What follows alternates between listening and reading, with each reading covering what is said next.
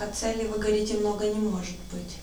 Когда у человека множество разных целей, вы говорите, там, больших, маленьких, и вот он э, это, постоянно... Нет проблемы, если, скажем, ты можешь прийти на работу и общаться, у тебя может быть там три беседы отдельных с тремя людьми. Может не быть путаницы, если ты хорошо понимаешь цель при этом э, каждой из этой беседы.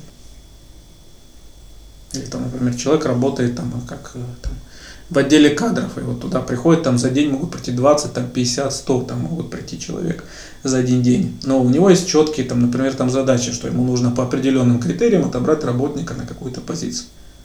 Тогда ему нужно просто вот не отклоняться вот от этой поставленной задачи. Тогда он не запутается, даже если он и 100 человек с ним пообщается за день. Он просто должен тогда все время возвращаться, оценивать тогда этого человека и интервью с ним с точки зрения вот этих критериев, которые он должен получить в итоге. Путаница начинается, если человек отклоняется от своей цели. То есть он общается, и он сам не знает уже, зачем он говорит. Например, там, с таким претендентом на работу он начинает общаться на какие-то отвлеченные философские темы. И вроде он уже говорит там, даже увлеченный с интересом, но потом он сам он думает, вот о чем я сейчас говорю и зачем. И вот если есть такая путаница, это надо снова тогда вспомнить о цели. То есть получается, когда отклоняешься вниманием от объекта, и нужно снова усилием воли возвращать его обратно. И потом, когда вот так приходят, если люди тоже в растерянности, они не знают, говорят, «Э, вот, нужно мне это делать или не нужно – или вообще не знают, что им сейчас делать. Это путаница относительно цели. То есть им надо снова вспомнить, чего они хотят достичь. И тогда легко им оценить это как средство, оно сейчас подходит для достижения этой цели, либо нет. Примерно как вот у Алисы, у чеширского кота, когда спрашивал, там, а о дороге, как ей добраться, тот же что не спрашивает, а куда ты хочешь. Куда тебе нужно. Если человек он, э, помнит адрес, куда ему надо дойти, тогда несложно подсказать ему маршрут, которым добраться. Но если человек сам не знает э, адреса, куда добраться, то, конечно, тогда помочь ему тяжело. Но чеширский кот тогда и сказал, что иди тогда куда-нибудь. Все равно куда. Чем долго мучиться вот так в сомнениях, терзаться, вот это, что он сказал, что просто иди тогда. Просветление может быть целью?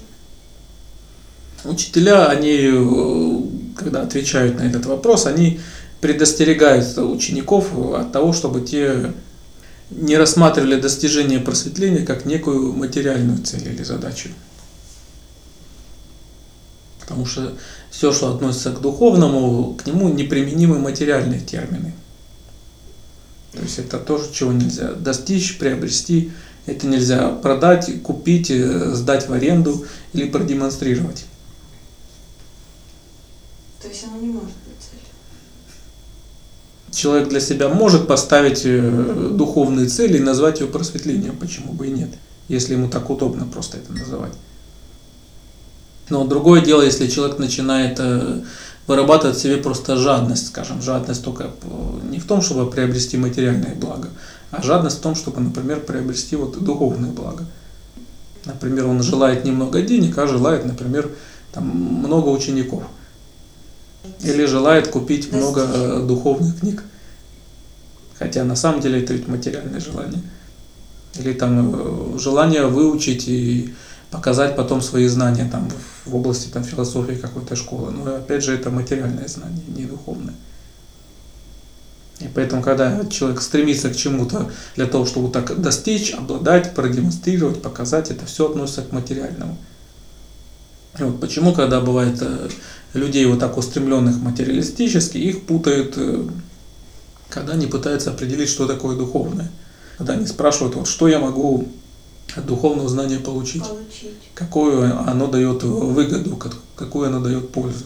И с материальной точки зрения оно им не дает никакой выгоды или пользы. Потому что, опять же, это нельзя измерить там ни там, в долларах, ни в килограммах, ни, ни в литрах. И это нельзя, скажем, э, продемонстрировать никаким образом. И человек, который обладает духовным знанием, он может выглядеть и вести себя в повседневной жизни так же, как и любой другой человек. То есть с материальной точки зрения это не дает ничего. То есть это вещь э, Бесценно. бесценная, да, бесполезная. То есть это то, что может давать большую пользу только самому человеку. Скажем, когда у человека есть внутри спокойствие и комфорт. Он никак это не продемонстрирует. Для окружающих в этом нет никакой пользы или материальной выгоды. Ну, ну да, это если человек э, стремится к материальным каким-то благам, а если он понимает, к чему. Но как только если человек начинает стремиться э, к духовному в, пла- в плане достижения, то тогда ведь он этого духовного достичь не может. Например, если он садится сейчас заниматься там, э, желанием, что вот, например, сейчас я достигну глубокого спокойствия, и вот я всей группе покажу, какой я практикующий. Это вызывает тогда ведь только в нем сильное внутреннее напряжение.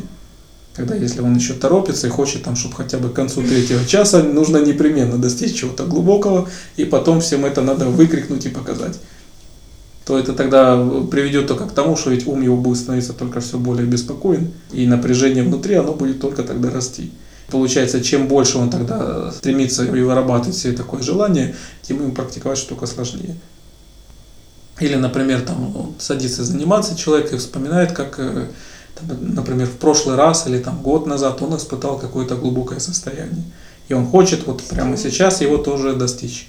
И опять же внутри его растет тогда только напряжение. И получается, ведь он даже не сосредотачивается на объекте, а у него это только растет вот это желание, там, что вот я хочу, чтобы у меня опять это было.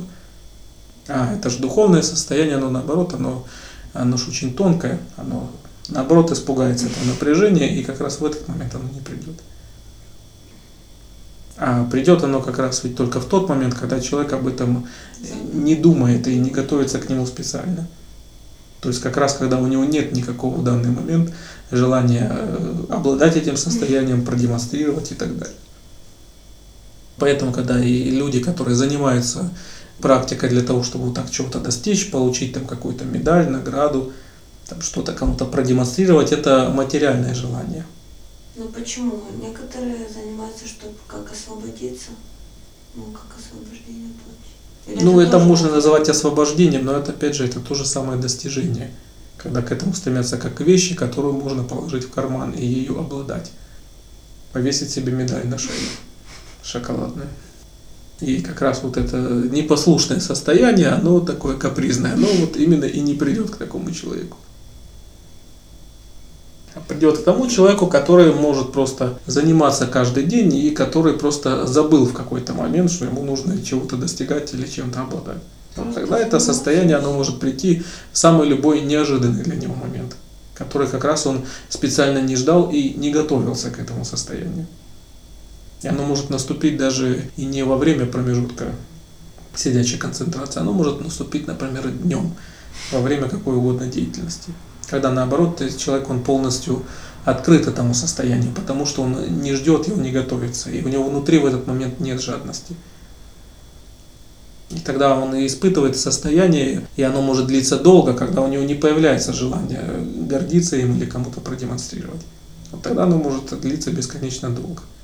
Но как только опять, если появляется беспокойный анализ, там его желание его там обладать им, классифицировать по каким-то признакам, продемонстрировать кому-то, ставить себя выше, там, чем других людей, это состояние тут же уходит.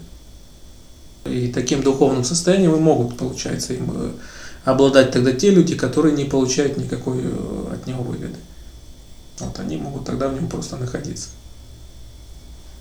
Никакой выгоды. Они не могут его продемонстрировать или перед кем-то похвастаться.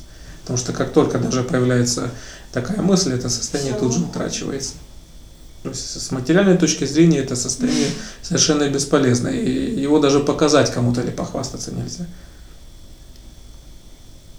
Как вот еще Дао Дэ Цзин говорилось две с половиной тысячи лет назад. Знающий не говорит, говорящий не знает. Как только человек открывает рот, чтобы хвастливо сказать «я знаю», у него уже этого нет. Он мог э, знать это за секунду до этого, но как только у него появляется это, уже даже эта мысль, у него это состояние уже ушло. И опять же, даже у человека только появляется мысль, я хочу сейчас обладать этим состоянием, и оно не придет. И оно может появиться только к тому человеку, у которого нет никаких мыслей, ни желаний. связано там с хвостовством, с обладанием и так далее. То есть со всем, что к чему применимы вот эти термины достижения. Поэтому, когда люди говорят слово там достичь и какое-то духовное состояние, те вещи, которые они не могут находиться рядом. И чем сильнее человек и, и более так страстно хочет достичь какое-то духовное состояние, то тогда он только от него все отдаляется. То есть он уходит с пути тогда только в сторону. И вырабатывает в себе тогда только жадность. И это желание, оно будет ведь также его беспокоить, как желание обладать какой угодно вещью, там, скажем, славой, знаменитостью и так далее. То есть оно ничем не отличается от Да. материального. И оно будет только его беспокоить больше, потому что это, опять же, только неудовлетворенность внутри человека. Когда ему тогда все время чего-то не хватает. И желание, там, скажем, быть там эстрадной звездой, оно ничуть не лучше, чем, например, желание быть и знаменитым учителем.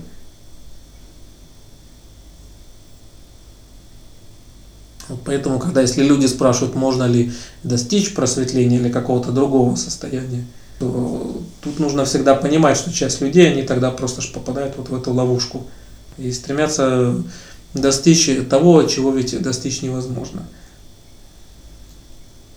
И когда они тогда ж будут вырабатывать себе только новые беспокойные желания. И вот тогда такие люди, которые вот так стараются бежать вот так вот за радугой и не могут ее догнать, они все время говорят, что путь, он очень сложен, что они вроде бы так стараются и так хотят, и у них ничего не получается. Хотя проблема вот в этих их только беспокойных желаниях. Только лишь когда человек перестает вот так вот стремиться и уже ничего не хочет он достигать, он тогда сразу стоит на пути, прямо там же, где вот он находился. И оказывается, для того, чтобы встать на путь, не нужно куда-то бежать далеко или ехать, он сразу оказывается на нем. Ну, примерно как, скажем, как неумелый человек, когда берет какой-то качественный дорогой инструмент и берет его вообще не тем концом, и сейчас явно он испортит инструмент и себе может что-то повредить. И просто когда это берет опытный человек его, как положено, и сразу уверенно тогда им начинает работать. И поэтому, когда человек вот так отходит вот от этого стремления обладать чем-то и чего-то достичь, он тогда сразу делает нужные вещи. То есть, скажем, если это касается сидячей практики, это когда человек садится и сосредотачивается на объекте. Не думая сейчас там о шоколадной медали или еще там о Просто чем-то. сосредотачивается и всё. Да. И в этот момент э, не важны уже становятся все его прошлые ошибки, которые были. Потому что если сейчас в этот момент он тогда сидит и думает о каких-то своих прошлых ошибках и неудачах в практике, опять же он не сосредотачивается на объекте. Ну, точно так же, как если он думает там, о будущих предстоящих наградах и выгодах от его практики. Опять же, он тоже не сосредотачивается на объекте. Но как только он забывает и в этот момент о прошлом, о будущем, о том, чтобы чего-то достичь или обладать, и просто сосредотачиваться сейчас на выбранном объекте, вот сразу тогда и возникает состояние сосредоточенности. И его э, прошлые все ошибки, даже многолетние, они тут не имеют никакого значения. Потому что сосредоточенность, она существует э, именно сейчас. Но усилия в практике, они все равно необходимы.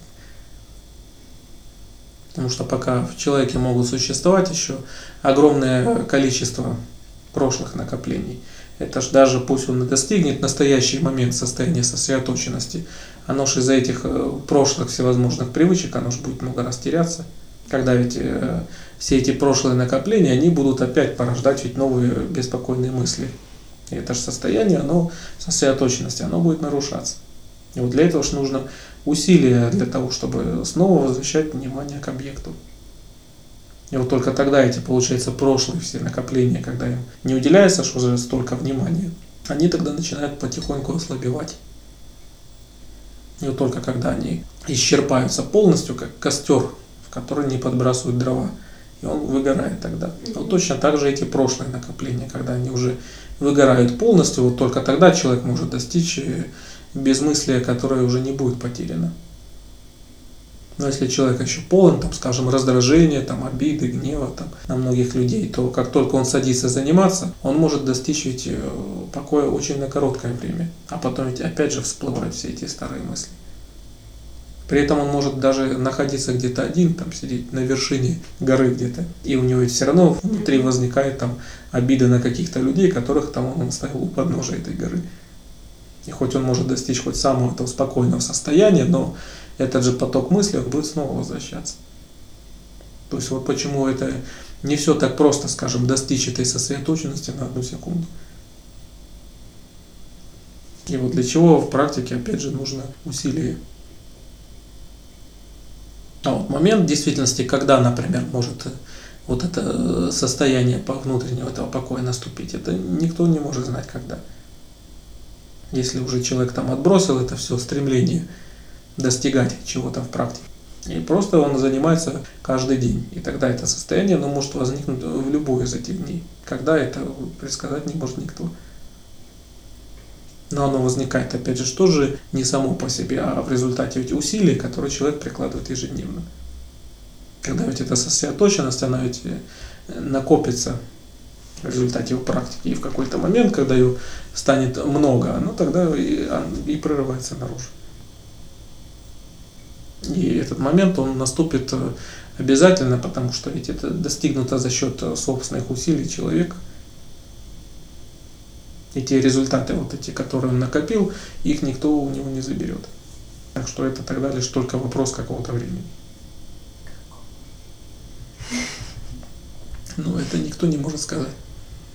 Но если кто-то ищет легких путей получить то, что он не заработал сам, он тогда это быстро потеряет. Потому что не было усилий приложено. Ну, если кто-то дал человеку эти плоды в практике, он тогда может и забрать. А, вот так. Если же этот человек наработал самостоятельно, это отнять уже не сможет никто. То есть та сосредоточенность, которую человек накопил собственными усилиями, она останется с ним в любом случае. В отличие, например, от, э, там, например, вот вы, когда ум выключен под воздействием внешних обстоятельств, например, убедительная там, лекция учителя была, там коллектив, Мгм. там практиковал и человек в нем находился, или там эмоциональный стресс или шок, который испытал человек, или воздействие алкоголя или наркотиков, это все идет воздействие каких-то внешних сил. И спустя какое-то время воздействие этих внешних сил, оно прекратится. И человек тогда опять же снова станет беспокойным. То есть такое спокойствие оно не считается. А польза будет от того, которое достигнуто путем собственной практики. То есть когда человек мог заниматься и в группе, и без группы, и постоянно советуясь с учителем, и пусть там не советуясь там с ним, но там, живя там рядом с учителем и, или живя далеко от него, но то, чего он достиг путем собственных усилий в практике. Вот это тогда точно так же ведь у него уже никто не отнимет. Поэтому что те, кто ищет легких путей, быстро получить то, чего он не заработал, он тогда также это быстро и потеряет. Если человек не хочет думать сам, например, разбираться и просто э, приходит к учителю и спрашивает его, он получает какой-то готовый ответ, но ведь он сам не приложил к этому усилий.